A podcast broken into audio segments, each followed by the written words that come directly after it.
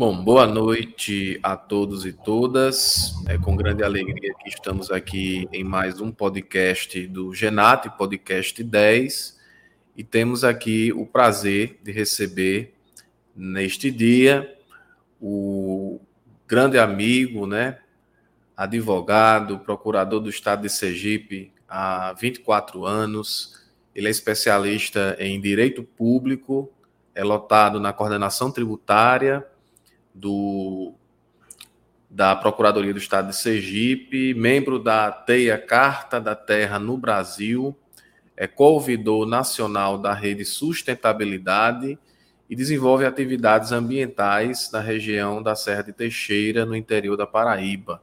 Então é com grande prazer que nós recebemos aqui em nosso canal hoje o Carlos Monteiro, que, como eu falei anteriormente, é um grande amigo, né? nos conhecemos aí na ocasião da campanha, né, para prefeito da cidade de João Pessoa.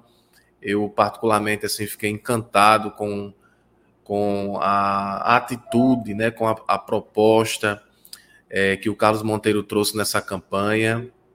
É uma campanha completamente ética, propositiva, né, um, uma pessoa inteligentíssima que conhece é, não só da sua área no direito, mas também de meio ambiente, né? É, eu sigo o Carlos nas redes sociais e, vez por outra, a gente vê aí ele lendo, inclusive, clássicos do Absaber, né? Se encantou pelo, pelo Absaber e outros geógrafos, né? Eu sempre digo assim que o Carlos Monteiro ele tem um pouco de geógrafo também. Ele desenvolve também projetos ambientais em áreas rurais, como foi dito aqui, no sertão da Paraíba. Ele é paraibano, patoense, né? E é uma pessoa que sempre está antenada aí com as questões ambientais e tivemos essa ideia de fazer esse podcast, né? Esse podcast Genat, ele tem uma, uma característica, né, de entrevistar pessoas que têm uma notoriedade não só na área acadêmica da geografia, mas também em outras áreas, né? Então temos essa proposta aqui de uma interdisciplinaridade e hoje nós temos aqui a presença de Carlos Monteiro. Muito obrigado, Carlos, pela sua presença. É um prazer muito grande recebê-lo no nosso canal. Professor Saulo, Vital, muitíssimo obrigado. Mais uma vez estar aqui com vocês. É, essa universidade que eu me formei, que é a Universidade Federal da Paraíba, Campus 1. É, a todos os estudantes, né, os ouvintes, os telespectadores, os professores, os técnicos, nosso boa noite, muito obrigado pelo convite. E lhe digo assim, já quebrando um pouco o protocolo, professor Saulo, eu realmente foi o meu primeiro curso superior. Eu passei para geografia em 1991 e em 91 comecei a cursar o bacharelado, né?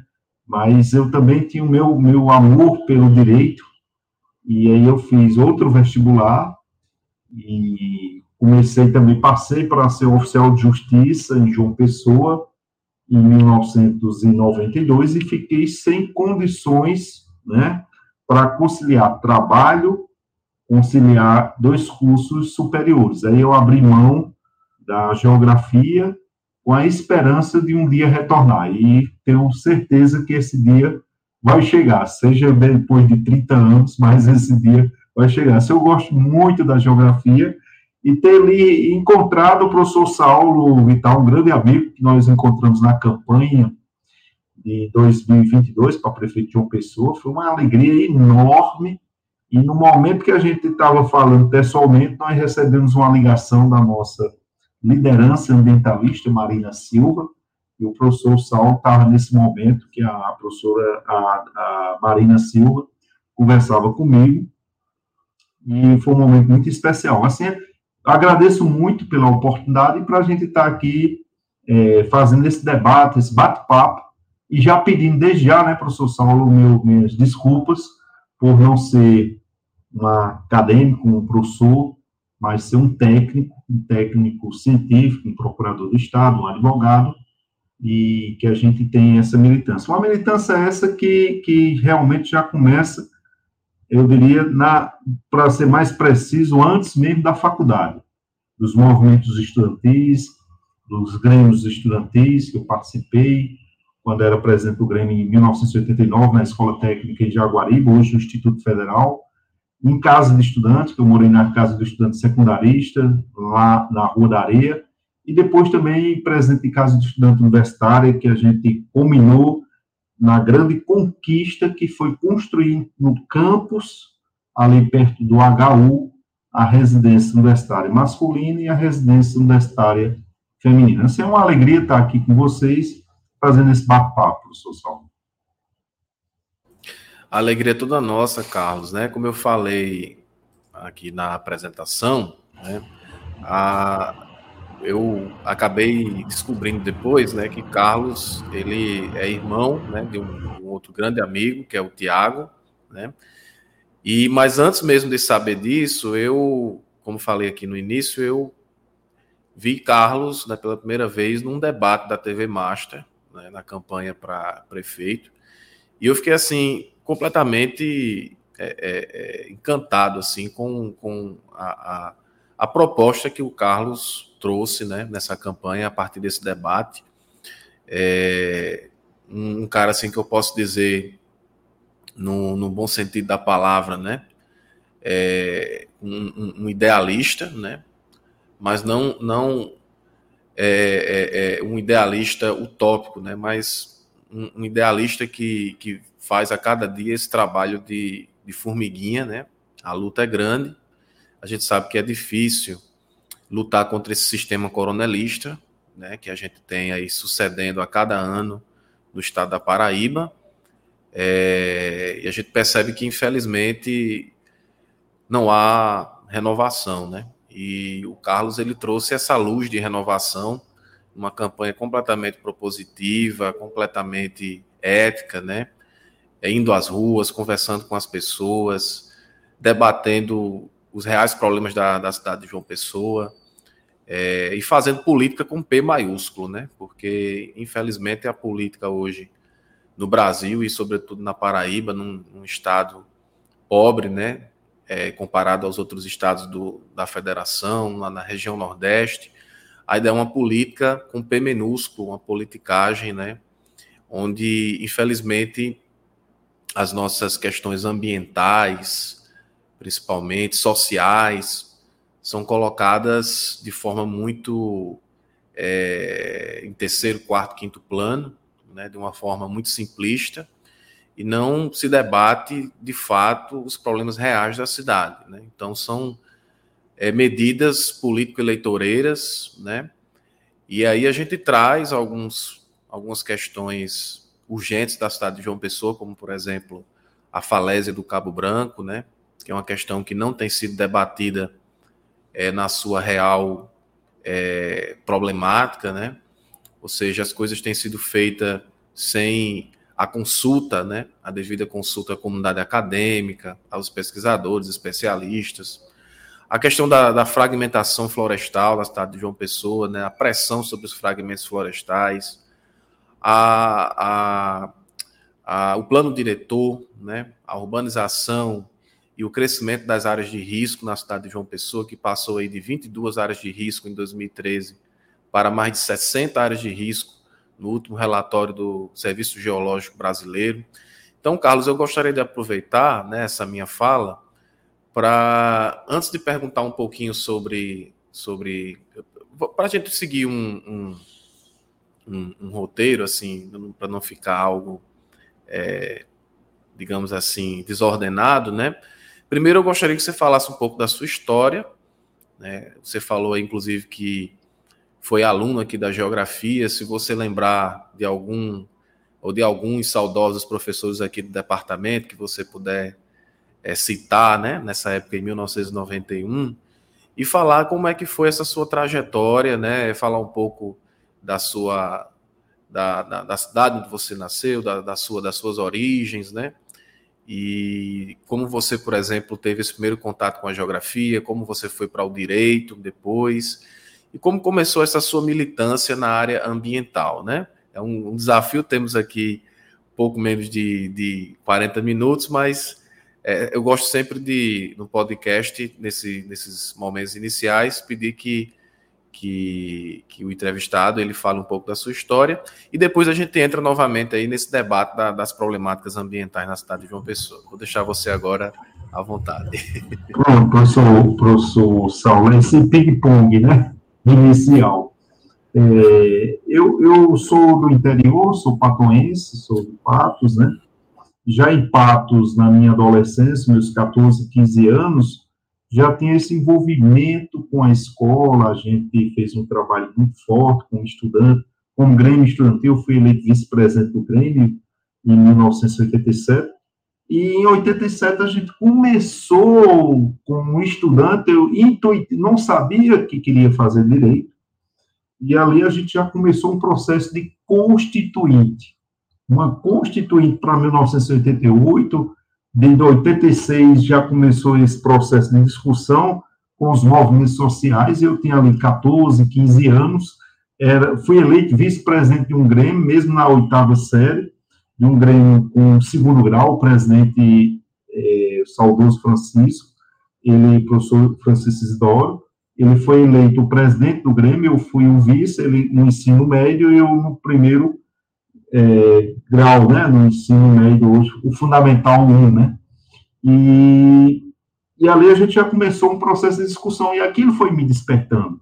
Enquanto eu era vice-presidente, organizamos o, a biblioteca, reorganizamos o laboratório de ciências da escola, fizemos a feirinha de ciência como estudante, e isso ficou, foi crescendo. Quando eu fui, passei para fazer a escola técnica em 88 em João Pessoa, no curso de mecânica, aí pronto, aí veio o Grêmio Estudantil em 88, eu fui eleito, fui para o congresso da UBS em 89, fizemos, fizemos uma carta de apoio, na época, ao professor Sérgio Arouco, que estava na discussão naquela época, eu muito jovem, mas ainda já, mas já me envolvia com isso, e está documentado é, do movimento pró-SUS, porque o SUS surgia dessa união, com esses princípios de universalidade, com a Constituição de 88, mas precisava da sua regulamentação, que veio acontecer em 1990. E 89 era a primeira eleição do, da pós-redemocratização né? E nós tiramos uma bandeira no âmbito da UBS, da União Brasileira dos Estudantes Secundaristas, em 89, de lutar pela escola pública e pelo transporte público de qualidade. E implementamos e trouxemos isso para Paraíba, essa deliberação lá dos estudantes da União Brasileira dos Estudantes no ABC Paulista, em 89, muito bacana aquele congresso, muito histórico, que nós recebemos todos os candidatos a vice-presidente da República, né? Recebemos o Paulo Freire, foi para lá, o Sérgio Arouco, que era o vice-presidente, um dos maiores sanitaristas que o Brasil já teve no mundo, idealizador, pai do, da lei do SUS, e o Sérgio Arouco foi o vice de, de candidato a presidente de Roberto Freire, o Roberto Freire candidato pelo PCB, na época, o PCB. E trouxemos para Paraíba essa deliberação da Nacional e lutamos. Foi quando surgiu a CETUSA, a empresa pública de transporte público, depois de muito protesto, prisão de estudante, inclusive a minha, como liderança, presidente do Grêmio Estudantil da Escola Técnica. E aí, professor Saulo, já estava na veia a questão de fazer direito. Né? Eu acho que já estava na veia de fazer direito, mas ainda assim eu fui fazer geografia, meu primeiro contato com a geografia, e Lembro muito da professora Ana Maria, o senhor perguntou o nome da uma professora, eu não sei se ela já está aposentada, muito jovem na época, era professora de, de acho de introdução à geografia, da disciplina na época. Eu Ana Maria é, Cornélio Madruga, não é isso? Isso, Ana Maria Madruga, Cornélio Madruga. Ela, já infelizmente, faleceu no ano passado. Foi mesmo. Foi, infelizmente. Jovem, né? Sim, sim. Não sabia sim, que, esteja na casa do pai, né? Bem acolhida. Meus sentimentos à família, né? E à comunidade acadêmica. e eu lembro muito dela, né, muito disciplinada, era inclusive da COPEV, acho que era a professora que elaborava, fazia parte da comissão que elaborava as provas do vestibular na parte de geografia, né. Eu lembro demais de um detalhe, quando teve uma questão, uma das questões, quando eu fui fazer o segundo vestibular para direito, eu disse, isso daqui foi a professora Ana Maria que elaborou essa questão, a questão, uma das questões de, da prova de geografia, né. Assim, eu entrei no direito em 92, já levei essa militância do movimento estudantil movimento de casa estudante, mas aí passei no concurso para ser oficial de justiça, e aí foi um encontro com o direito, né? O, tá trabalhando na justiça, sendo oficial de justiça, está na rua, conversando com as pessoas, levando dentro do possível a ideia da justiça na rua, aquele longa manos que é o oficial de justiça que cumpre a ordem judicial, mas sempre buscando essa cultura de pacificação. Eu lembro demais o que tinha mais lá era litígio entre vizinhos. Né? E eu levava muito essa ideia da serenidade, da cultura da paz, da boa convivência entre os vizinhos. É, tinha muito despejo, eu lembro dos despejos, e sempre quando eu ia comprar, cumprir aquele mandato de despejo, eu lembro, me tocava muito o coração, né? Famílias sendo despejadas, e eu sempre buscava conciliar entre o proprietário e aquela família que estava sendo despejada para ver o melhor dia, o melhor momento de fazer um planejamento, porque a ordem, a ordem judicial, quando sai ali, é uma ordem judicial seca, né, professor Saulo? Despejes, né? Busque força policial. E ali eu pensava fazer toda uma conciliação de uma semana para concretizar a desocupação do imóvel. E eu acho que ali nascia já uma ideia de mim, a ideia da conciliação, de levar a mensagem da justiça, a justiça que não seja só império, aquela ideia de cima para baixo, mas que seja a busca da conciliação. E com a, a, a minha. Aí eu entrei em um estágio numa ONG, através de seleção pública, para fazer um estudo sobre a violência, a percepção da violência no meio popular, na comunidade Sapurdinho de Brito, ali em Jaguaribe. Coincidiu que eu já morava na casa do estudante, universitária, ali em Jaguaribe, que depois a gente conquistou para a construção com o professor reitor, que começou com o professor Antônio Sobrinho, e concluiu com o professor Nero Aldo, essa construção da casa do estudante, dentro da universidade, no campus. Foi uma grande conquista de qualidade para os estudantes. E aí eu me envolvi com os movimentos sociais, com essa ONG, uma ONG especializada em direitos humanos, em monitorar, representar o Movimento Nacional de Direitos Humanos, o MNDH, essa ONG que eu entrei como estagiário, fiz pesquisa, foi uma pesquisa muito feliz, eu tenho, o, foi o professor Antônio, Antônio Silva, até hoje eu acho que ele é professor de História, do Departamento de História da UFPB, nos coordenou nosso estágio sobre a percepção da violência, e dali, né, cada vez mais eu me envolvi, fui contratado como técnico, participei do, das coordenações de auxílio ao Movimento Nacional de Luta pela Moradia, foi um evento que foi feito em Belo Horizonte. Ajudamos na questão do Conselho Estadual de Direitos Humanos, na Paraíba. Ajudamos muito os sindicatos rurais de Gurien, de Pedra do Fogo, de Itabaiana, e discutimos muito, isso foi muito forte, voltando aí para João Pessoa, o Código de Urbanismo e o Plano Diretor, porque o Estatuto da Cidade estava para ser aprovado ainda, estava no, na, nos preâmbulos de discussões com os movimentos sociais, e aí depois a, a SAMOPS, essa entidade que eu participei, ela teve uma participação fundamental na questão das EIs, as Zonas Especiais de Interesses Sociais dentro de João Pessoa. E aí a gente mostrava, a entidade desenvolveu isso com as comunidades, e foi interessante, professor Saulo, que possibilitou é, a criação de núcleos de defesa da vida em João Pessoa. Aí nós criamos com sucesso os núcleos de defesa da vida em Padre Zé, em Mandacaru, e no centro, no Varadouro, ali na comunidade do Porto Capim. Criamos um que passou mais de 20 anos funcionando, de, do Valentina, os núcleos de defesa da vida, né, dentro dessa proposta do, do direito à cidade, né, a questão do solo urbano em uma cidade sustentável.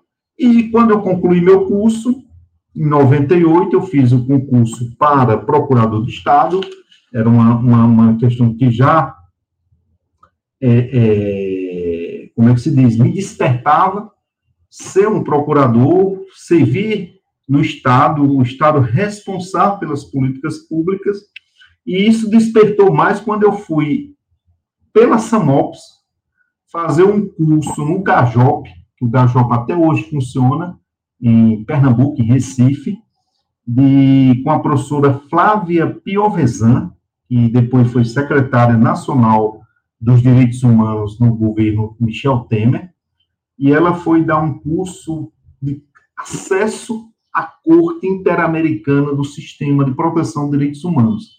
Aí ali eu me despertei para quando eu vi ela a, a, dando aquela aula, muito jovem, uma procuradora muito jovem, preparadíssima, inteligentíssima, comprometida, aí eu disse, pronto, é essa carreira que eu quero seguir. Fiz o concurso em 98 para procurador do Estado de Sergipe, fui aprovado, e até, de, é, até desde 98 faço parte da Procuradoria, que me deixa muito à vontade, assim, com outros colegas, para desenvolver projetos. Já desenvolvemos vários projetos aqui para melhoria na celeridade dos processos, na melhoria do atendimento, da conciliação dos litígios com os servidores públicos, no lugar dos servidores públicos judicializar, resolver numa instância administrativa suas demandas, com os sindicatos, ver se é possível a administração pública entregar aquele direito sem precisar da demanda judicial, uma demanda que demora 5, 8, 10 anos, se a administração pública, que tem um dever de cumprir o princípio da legalidade, da impessoalidade, da imoralidade, da eficiência, da economicidade, por que não fazer isso administrativamente? A gente desenvolveu um projeto da Procuradoria itinerante, saímos dentro da Procuradoria e fomos atuar nas secretarias itinerantemente mesmo. E isso até proporcionou um prêmio nacional, é uma grande alegria, o prêmio Inovare, né, do Instituto Inovare.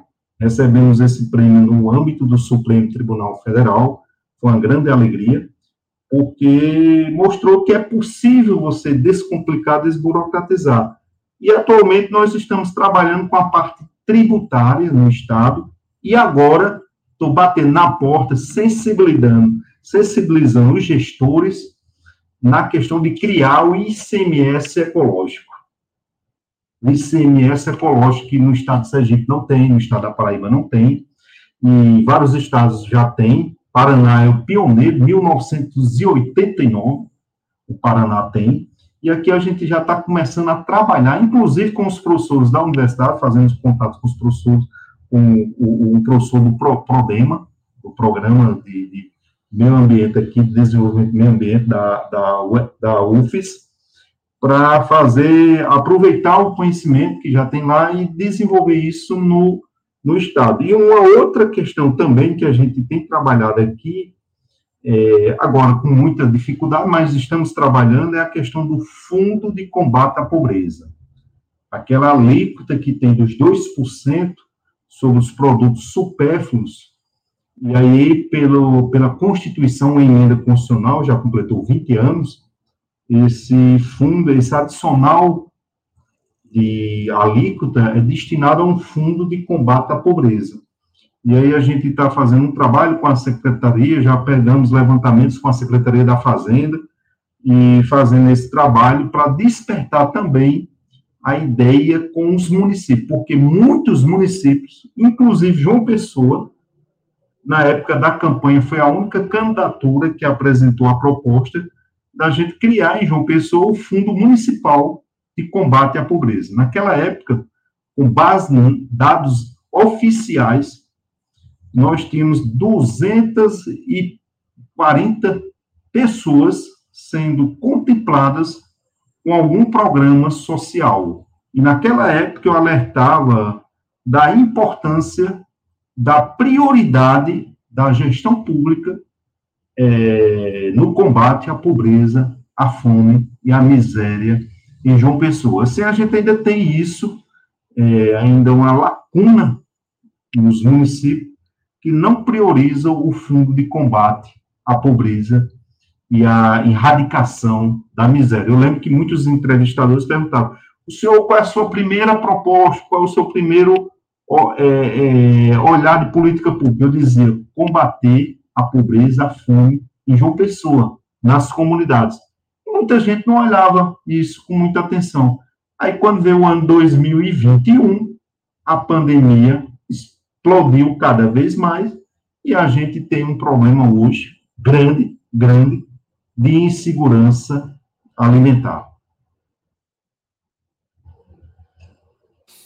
Verdade, Carlos. E aí eu, eu aproveito essa sua fala, né, a conclusão aí dessa sua primeira fala, tratando da temática que eu já introduzi inicialmente, que é a problemática ambiental e urbana da cidade de João Pessoa.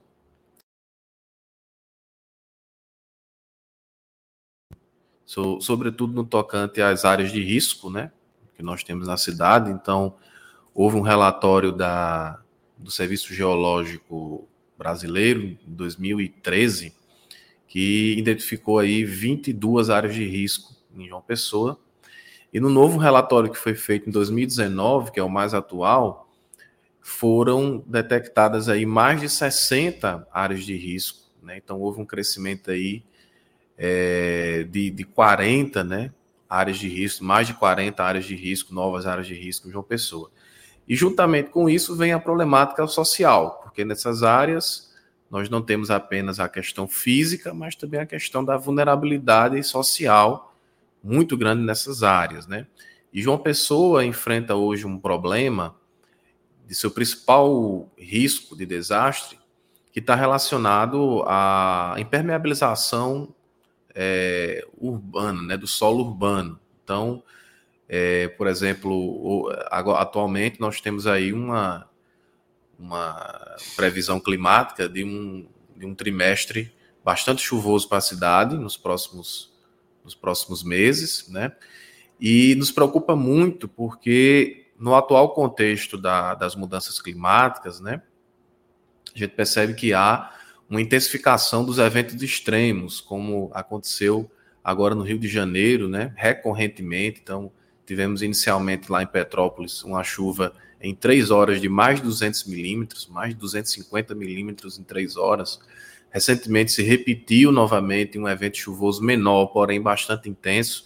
E a gente percebe que aqui em João Pessoa, por exemplo, é, numa chuva, digamos, de aproximadamente 70, né, e acima de 70 milímetros em 24 horas, a gente já começa a enfrentar problemas sérios de, de, de infiltração, né, do solo urbano devido a drenagem urbana que é ineficiente. Então, João Pessoa tem risco a movimentos de massa, tem risco à erosão, mas o seu principal risco ele gira em torno dos alagamentos e das inundações.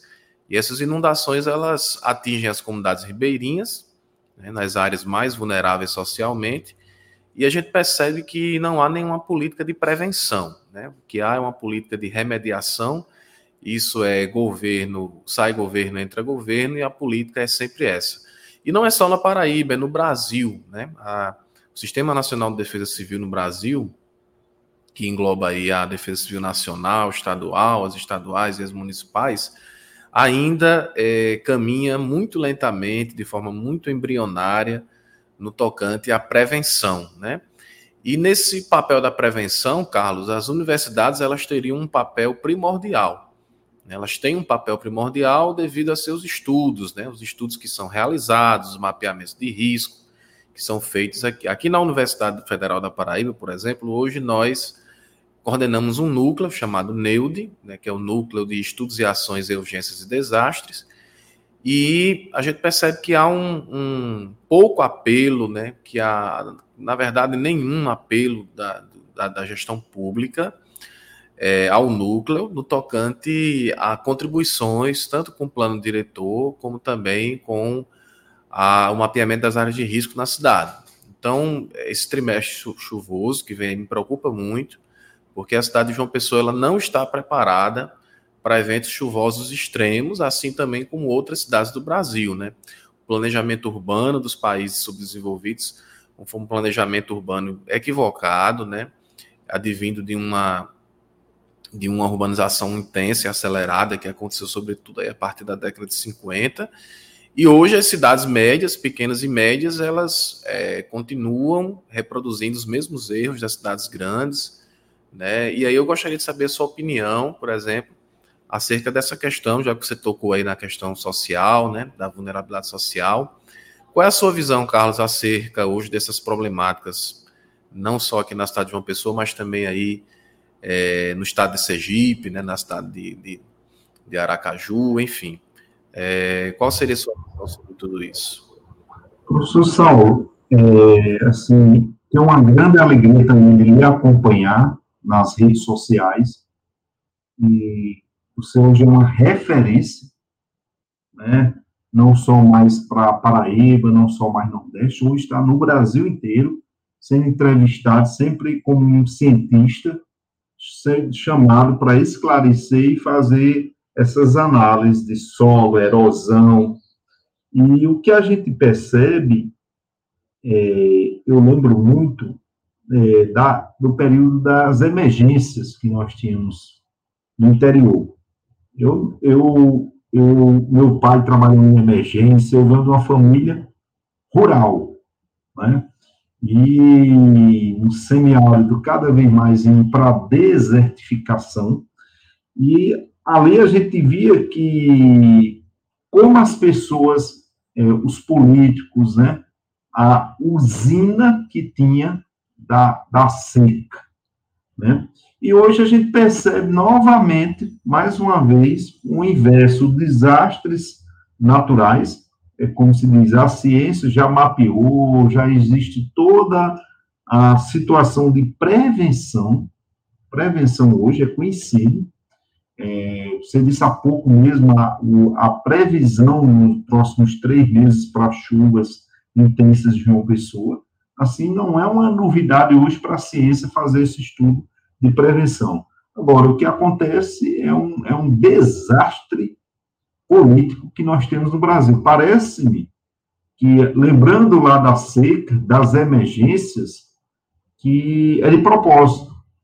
Né? Não estudar a prevenção esperar o caos para vir a injeção emergencial, usar as exceções da lei, da lei de licitação, para evitar compras de licitação é, impessoais, os preços justos, e parece-me que deixa o, o, ocorrer o caos para depois tentar remediar seja a parte financeira, seja também como um salvador para aquela situação política e se capitalizar politicamente para a eleição que vem na sequência.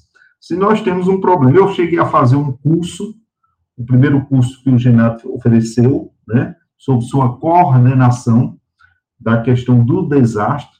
Nós temos uma política, uma legislação excelente, avançadíssimo, para trabalhar o Sistema Nacional de Prevenção de Desastres no nosso Brasil, mas nós não temos uma política pública, nós não temos uma carreira, uma carreira, servidores, tantos jovens preparados que terminam seus cursos, mas não tem condição, se, se a gente tivesse uma carreira de, de prevenção, uma carreira para prevenção de desastres, seja desastre nas florestas, seja desastre com inundações, seja para se vir trabalhar em parceria com os bombeiros, com as prefeituras, enfim, há uma, uma política que Boaventura, o professor Boaventura, tem um livro que é interessante, o título, que como a gente consegue desperdiçar os bons conhecimentos. Verdade, Carlos. É excelente assim sua análise, concordo completamente, 101% com a sua análise. Isso é uma coisa que eu tenho conversado com os meus alunos de graduação e de pós-graduação, e foi uma impressão que eu é, saí com ela, por exemplo, dos cinco anos que eu passei no semiárido trabalhando na cidade de Caicó, e aí eu tive a possibilidade de, você falou aí, por exemplo, de uma outra problemática urgente, que é a problemática da a problemática da desertificação, né? E eu saí da, da região justamente com essa essa conclusão, né? que me parece que não há muito interesse por parte dos gestores de realizar políticas de prevenção porque existem esses dois aspectos, né? Primeiro, que você falou aí, o aspecto do salvador da pátria, que manda o carro-pipa, que manda a caixa d'água, e a população, né, capitaliza, como você falou, o voto a partir dessas ações. E depois a questão das licitações e dos orçamentos emergenciais, né?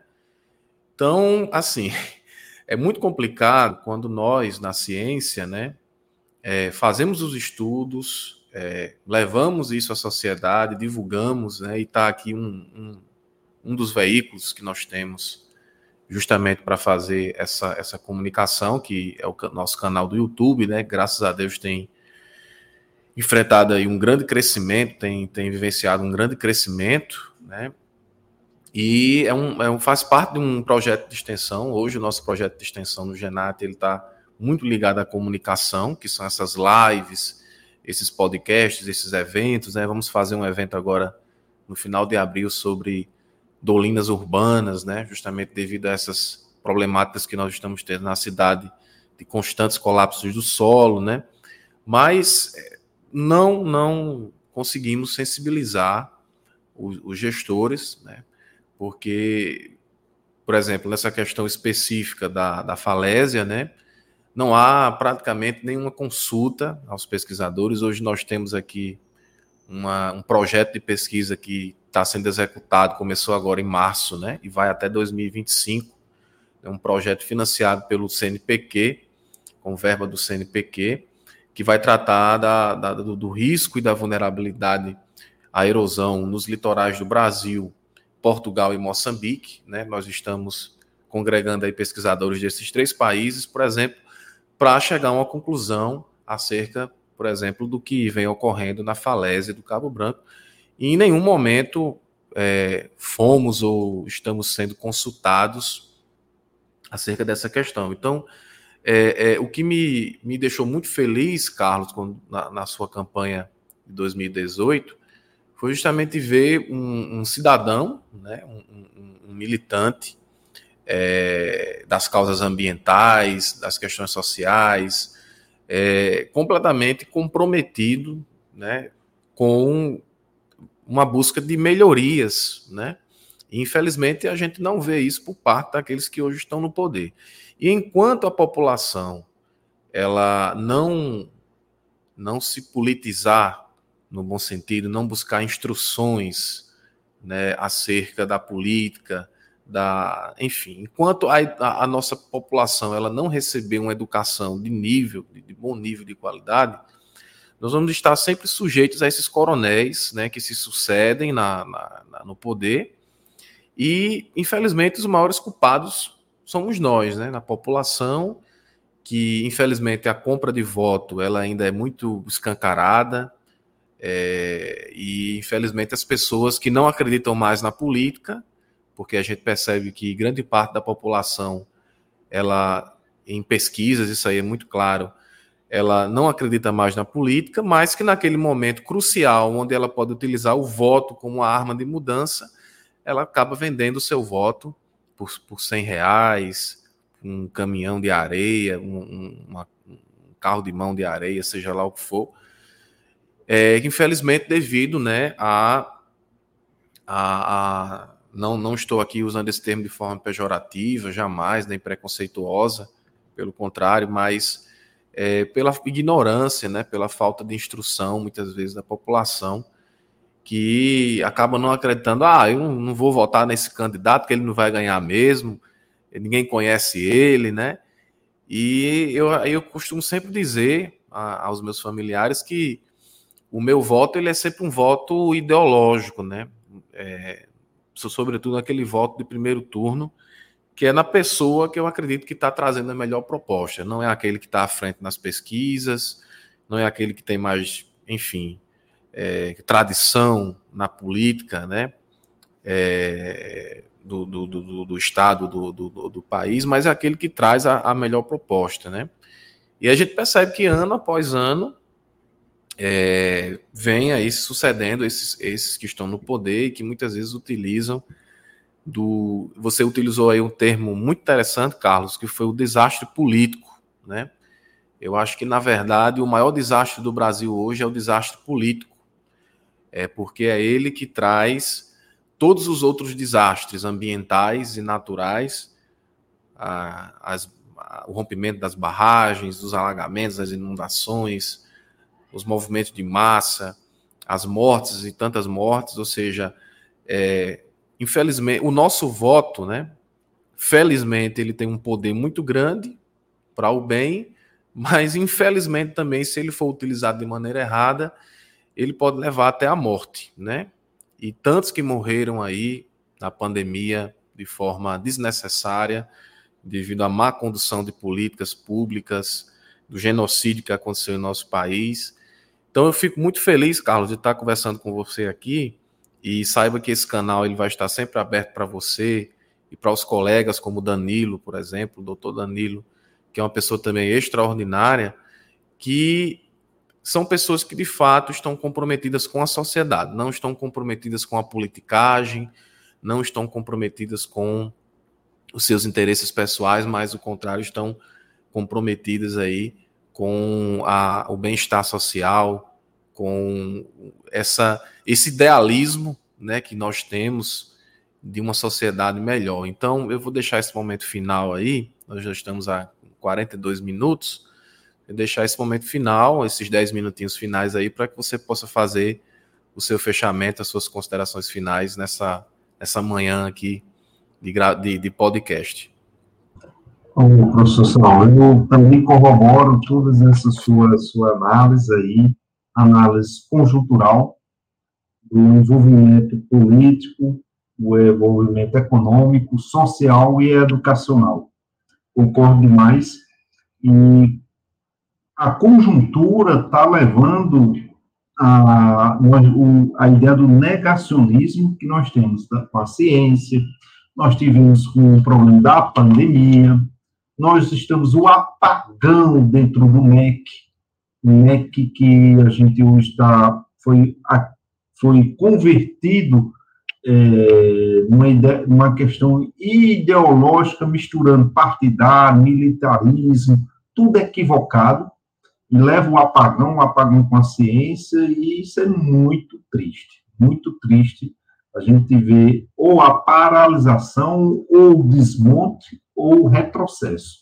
Isso é muito triste. Eu gostaria muito de agradecer. É, o tempo realmente voa, voa, é muito bom ouvir, participar dessa sua discussão, é muito bom. E aqui eu quero, assim, aproveitar esse momento final é, para, como servidor público, como cidadão, como pessoa que é, foi escolhida num processo seletivo inédito no Brasil, que a rede de sustentabilidade fez de João Pessoa, do Procura-se Prefeito, eu quero dizer, deixar minha mensagem. Devemos continuar com toda a nossa esperança, nosso ativismo como sociedade civil, como educador, como servidor público, como cientista, e não desacreditar. Agora mesmo nós estamos fazendo um trabalho de, de, de popularizar nos nossos interiores, na Paraíba, em Pato, São José do Bonfim, João Pessoa, na capital, trazendo aqui também para Sergipe. Eu participei no dia 9 de março do, do da convocação feita por Caetano Veloso, ah, um movimento bonito, cultural, artístico, misturado com ambientalistas, foi o ato pela terra, no dia 9 de março, que já está começando a surtir efeitos. O Supremo Tribunal Federal começou a julgar sete ações importantíssimo para o meio ambiente, começou a julgar na semana passada, fruto desse movimento dia 9 de março. Ou seja, a sociedade civil atenta, mobilizada, não tem quem segure, certo? Seja a pauta dentro do Congresso, seja dentro do Judiciário, seja do Executivo, seja o grande, o grande capital também, o grande capital também. Assim, hoje nós queremos mostrar isso, professor Saulo, que é possível continuar com aquela sua frase inicial do idealismo. Nós temos que continuar com nossa utopia.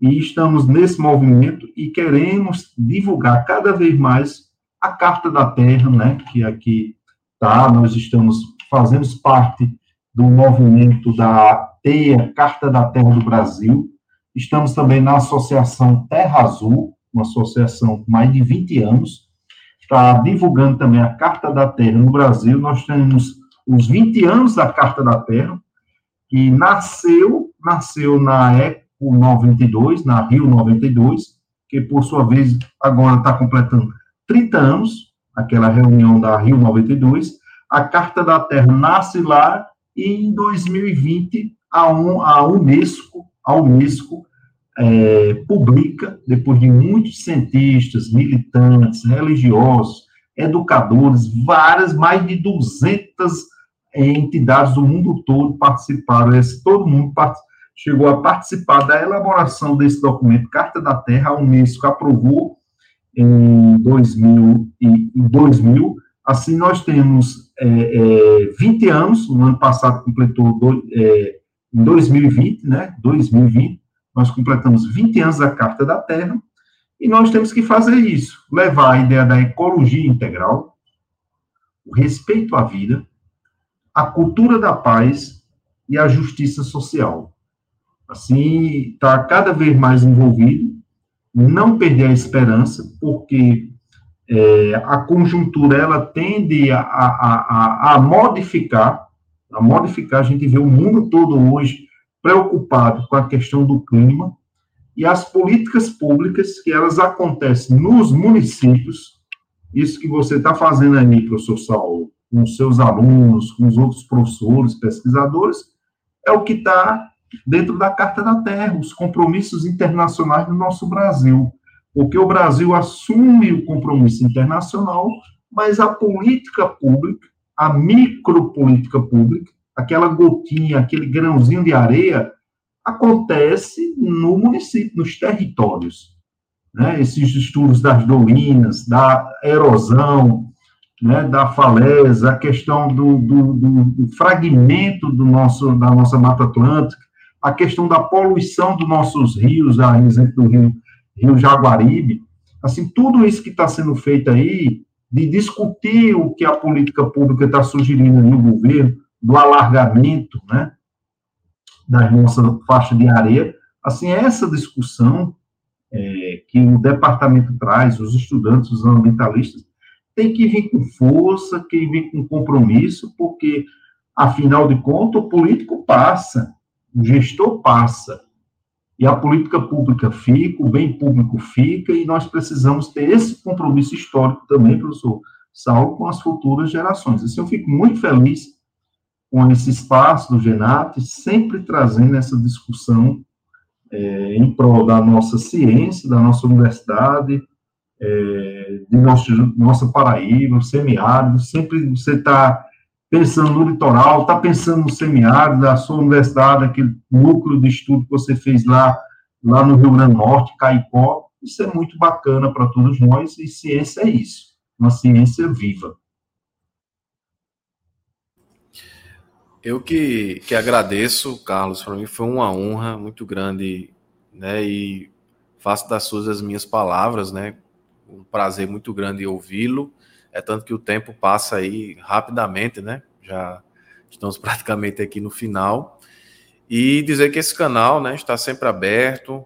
Né? Carlos é um grande parceiro, ele está sempre participando dos, como ele falou aí, participou dos cursos de extensão, né? Fizemos um curso de implantação de núcleo de proteção e defesa civil, núcleos comunitários de proteção e defesa civil na época da pandemia, né? Fizemos esses cursos online. O Carlos participou de um desses cursos. Agora, com esse retorno, né, é, gradual às atividades presenciais, nós estamos implantando, Carlos, esses núcleos é, a partir aí do, de um trabalho que tem sido é, feito com grande apoio, né, encabeçado pelo Carlos, pelo Sandro Marinho, desculpe, da Defesa Civil de Recife, é, de implantação desses núcleos é, em cidades, em cidades pequenas, né, onde o, existem defesas civis municipais que ainda estão é, se estruturando, né, como por exemplo a, em Santana do Cariri, foi feito agora recentemente, lá no Ceará, e outros que serão realizados, né? E temos a, a, a esperança de logo, logo também realizar a implantação desse NUPDEC, inicialmente aqui na UFPB, e depois também outras áreas de risco aqui da, da cidade de João Pessoa.